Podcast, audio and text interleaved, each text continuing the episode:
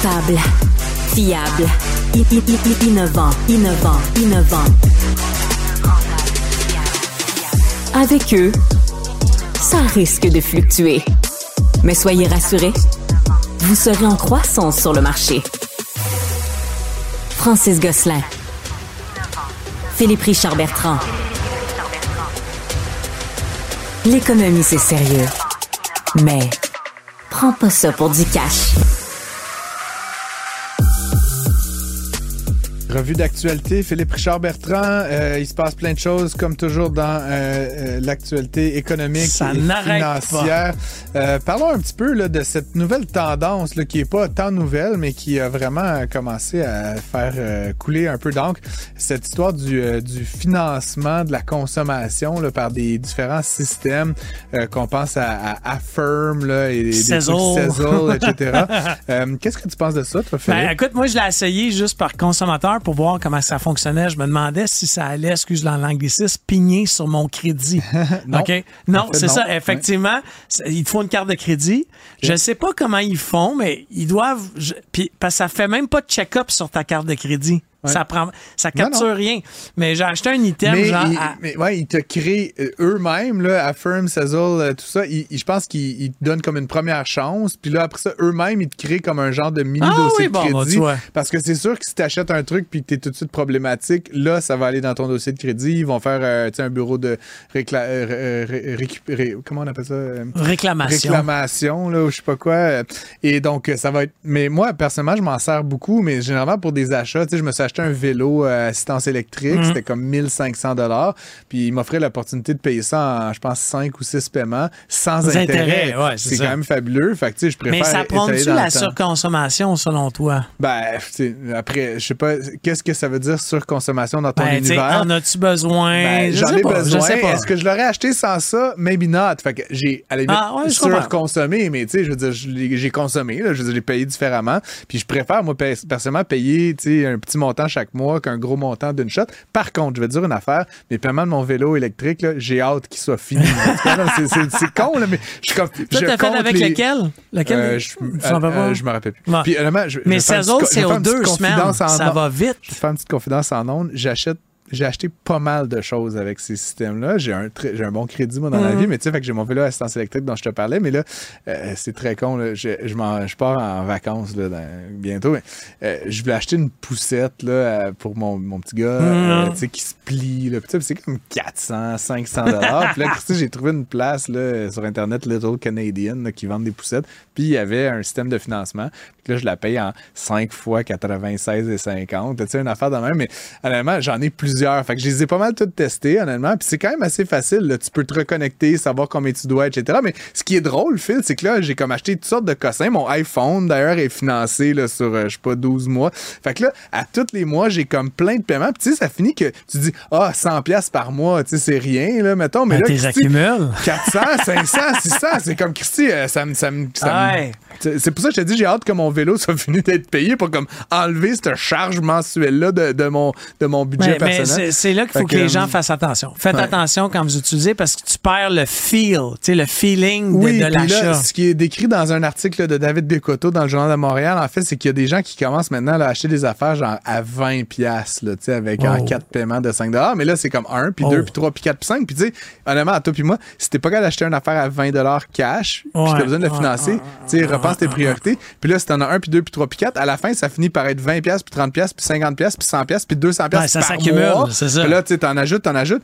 puis ça peut faire la différence entre boucler la fin du mois puis payer son loyer ou pas. Fait qu'il faut faire attention. Ce sont des nouvelles euh, solutions, là, puis apparemment, ça a cru de 50% année sur année, là, de 2022 à 2023. Fait que, tu sais, il faut quand même garder un petit œil là-dessus, là, pour pas que ça devienne une nouvelle crise du crédit au niveau, euh, niveau national. Les problématiques s'accumulent aussi pour euh, Nordvolt. C'est rendu que le CQDE et la Nation Mohawk euh, Ouais, parlent de poursuites ou de problématiques. Enthousiaste de ce projet-là, mais c'est vrai que c'est comme on, a annoncé ça vite. Là, Luc Poirier a vendu son terrain. Là, il s'est acheté une Ferrari d'ailleurs pour célébrer. En tout cas, peu importe, mais euh, là, c'est comme si on n'avait pas attaché les morceaux. Il y a comme de l'opposition qui, à la limite, je suis encore une fois, je trouve que c'est un peu extrême, là, les revendications, mais c'est comme on aurait dû anticiper ça. Là. Ils ont commencé à creuser, à couper des arbres, puis, puis là, le monde se réveille. Puis là, c'est comme le projet est quasiment en péril. Monsieur Fitzgibbon lui-même a dit si les Québécois ne le veulent pas, on ne le fera pas. Mais c'est comme c'est pas un peu tard pour avoir ce discours-là, me semble. Oui, mais encore une fois, tu sais, c'est c'est une grande problématique au Ouais. Québec où est-ce qu'on a parti ce projet-là en catimini. Hmm. On l'a annoncé fait, mais effectivement, tu sais, il y a un décret qui dit qu'ils n'ont pas besoin du BAP. Imagine, imagine tous les autres promoteurs ou ceux qui font de, des, projets avec leur argent en Ouais. plus, qui se font dire qu'ils ont besoin d'un BAP. J'ai euh, j'ai un petit scoop pour toi, Phil. Je suis. euh, ben, ça n'a pas commencé, mais j'ai signé le contrat, fait que je peux le dire. Je, je vais être chroniqueur au Journal de Montréal. euh, Ah, puis- puis ben, je, je travaille un article là-dessus, en Ok. fait. Euh, puis c'est une- je, je te pose la question, puis tu vas peut-être m'alimenter dans ma réflexion. J'ai pas fini de l'écrire. Euh, tu sais, c'est l'argent public qu'on met là-dedans. ok? Puis là, euh, tu sais, Nordvolt, en l'occurrence, c'est 7 milliards de de dollars. C'est pas du petit change. Là. Euh, puis tu sais, je me dis, quand tu mets de l'argent dans, euh, dans un projet public, tu sais, c'est sûr que bon, il y a une entreprise privée de l'autre bord, il y a des enjeux de confidentialité, dalala, dalala. Sauf que c'est de l'argent public, tu sais. Puis là, c'est comme, il y a quelque chose qui me, je sais pas, qui me chicote, là. Puis c'est un petit peu ça que je veux explorer. Euh, dans quelle mesure on a le droit de savoir? Tu, sais, tu, vois ce que je veux dire? C'est, Ouais, pas notre argent, je veux dire. Tu sais, les gens ils vont dire c'est mes taxes, mais tu sais, c'est pas vraiment comme ça que ça marche. Mais c'est quand même un peu notre argent. C'est-à-dire que quand tu mets cet argent-là, là, tu le mets pas dans d'autres affaires. Puis je me demande dans quelle mesure on a comme l'obligation d'informer le public. Ben, vais je vais t'en faire une analogie. Si, tu sais, j'ai embauché mon garçon pour faire des travaux dans mon entreprise. Ouais. Je lui ai dit que son travail devait être exemplaire. Ouais, ça. Tu OK? Pourquoi? Il représente moi, il représente. Ouais. Puis des. J'ai puis des partenaires, tu sais, j'ai- tu sais, ah, il faut que quand tu travailles, ça soit spick and span. Mais là, on a mis de l'argent dans quelque chose. Le gouvernement du Québec a mis de l'argent dans quelque chose, mais il lui octroie un paquet de passe-droits. Ouais. C'est ça qui est gossant.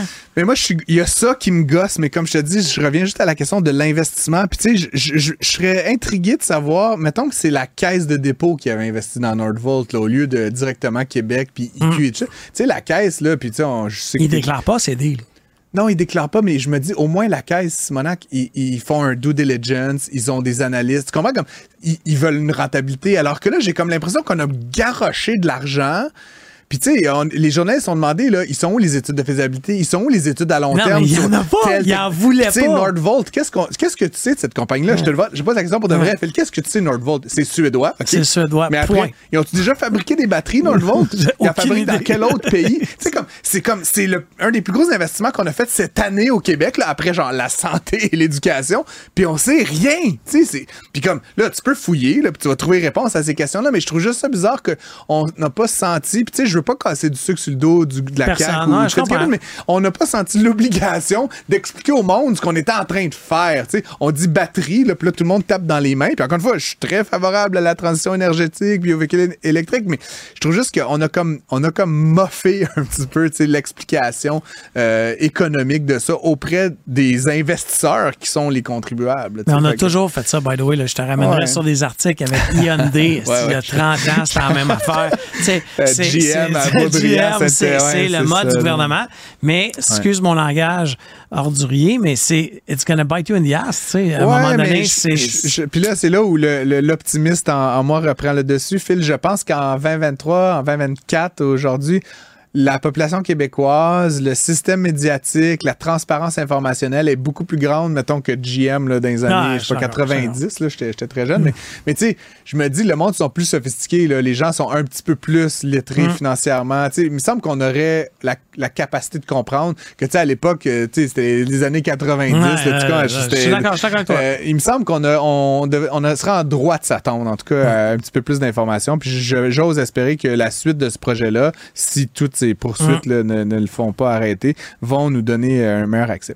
Euh, quelques petits éléments, Phil. euh, les Canadiens, euh, dans la dernière année, 20 de 2022 à 2023, euh, ce sont les 20% les plus pauvres de la société qui sont les seuls à s'être appauvris. Parce qu'on le sait, la valeur des propriétés s'est améliorée. Les salaires ont quand même augmenté assez significativement. L'aide sociale a augmenté. Tout a augmenté là, à peu près à l'inflation, voire plus. Et pourtant, les, les plus pauvres se sont appauvris en 2023. Légèrement, là, 1,2% mais ça reste que tu es déjà au bas de la pyramide des salaires, des revenus, des, des valeurs, puis ces gens-là. Euh, Ben, c'est parce qu'il y a eu une ouais. indexation des salaires, mais tu sais, dans les cols blancs.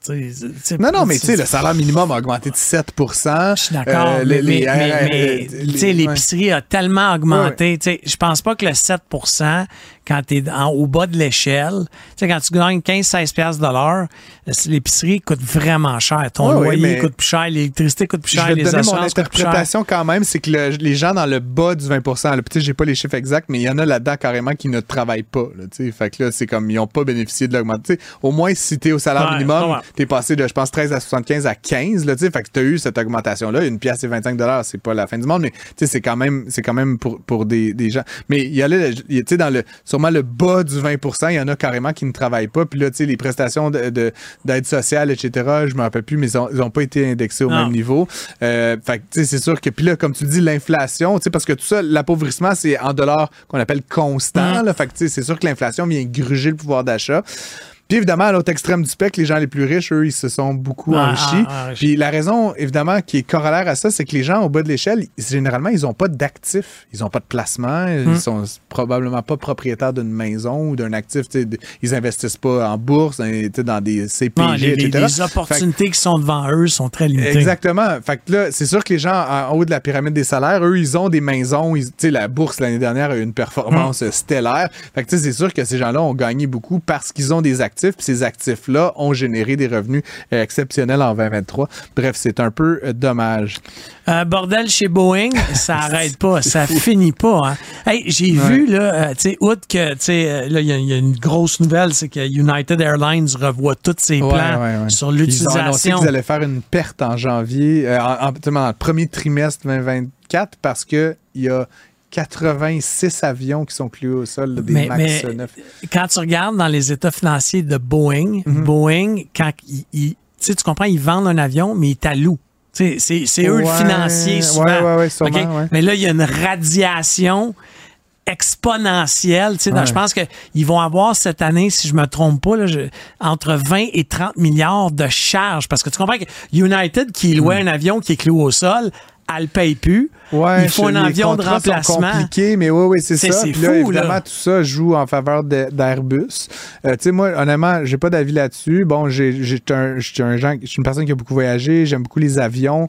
Euh, J'aime plusieurs appareils de Boeing, mais là, c'est vrai qu'avec l'histoire de Alaska Airlines, là, le 737 euh, MAX 9, là, dont la porte s'est arrachée euh, en, en début janvier, ça augure mal. Écoute, le prix de l'action de Boeing a perdu 20 là, depuis un mois. C'est big, C'est- ça, va- ça C'est va pas super bien. Après, c'est une compagnie qui, qui est historiquement là, extraordinaire. Là. Fait que, c'est, quand même un peu étonnant. Là, Puis il y a des images succulentes sur le web. là, Euh, sais, ouais, avec ouais, ouais, un avion avec du duct tape. c'est capoté. Euh, on va parler tantôt avec notre invité de la Fédération euh, canadienne des entreprises indépendantes, mais je voulais avoir ton avis là-dessus, peut-être pour clore le segment. Phil, euh, Hydro-Québec augmente ses tarifs année après année. Hum. Moi, je suis plutôt euh, partisan d'augmenter les tarifs pour limiter le gaspillage. Mais euh, évidemment, les euh, particuliers, on est on, on a des journalistes de notre bord, on crie fort, donc- et c'est hautement politique. Fait que les, maintenant, les particuliers, c'est plafonné à 3 Euh, Les grandes entreprises, ils ont des, des accès que toi puis moi, on n'a pas. là. Ouais, Ils parlent directement à monsieur et madame euh, les ministres. Et donc, ils ont souvent des ententes aussi sur 10 ans. Et entre ces deux-là, tu as la PME québécoise. Puis elle, elle, tu sais, bon, elle a la FCEI, mais tu sais, la FCEI, c'est pan-canadien. Puis bon, c'est c'est pas aussi fort que.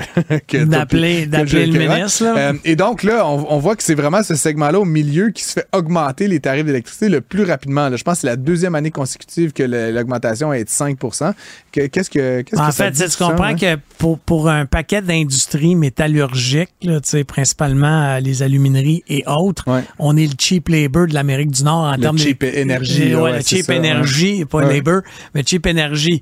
Alors, est-ce que c'est normal qu'une qu'une multinationale basée à l'étranger paye moins son électricité que l'entreprise québécoise détenue par des Québécois, etc. Moi, je pose la question. Puis je suis zéro nationaliste, mais tu comprends qu'à un moment donné, ça va toucher une question de, de, de, de politique. D'autonomie, Ben, euh, d'autonomie. Deuxièmement, tu sais, ouais. tu veux faire. Tu sais, il y, a- il y a un montée du PQ. Là. Le PQ, vas-tu vas-tu changer la politique que énergétique du de Québec? la tarification de l'électricité pour les PME. Je suis d'accord, mais, mais, euh, il va- s'il prenait le pouvoir demain, là, pourquoi Ouais. qu'il inverse pas? Mets le tarif des PME aux multinationales, inverse-les. Paul Saint-Pierre. Plamondon, Ouais, hein, tiens, on, on ouais, vous on- on- interpelle. je vais t'écrire un à autre courriel, Pierre.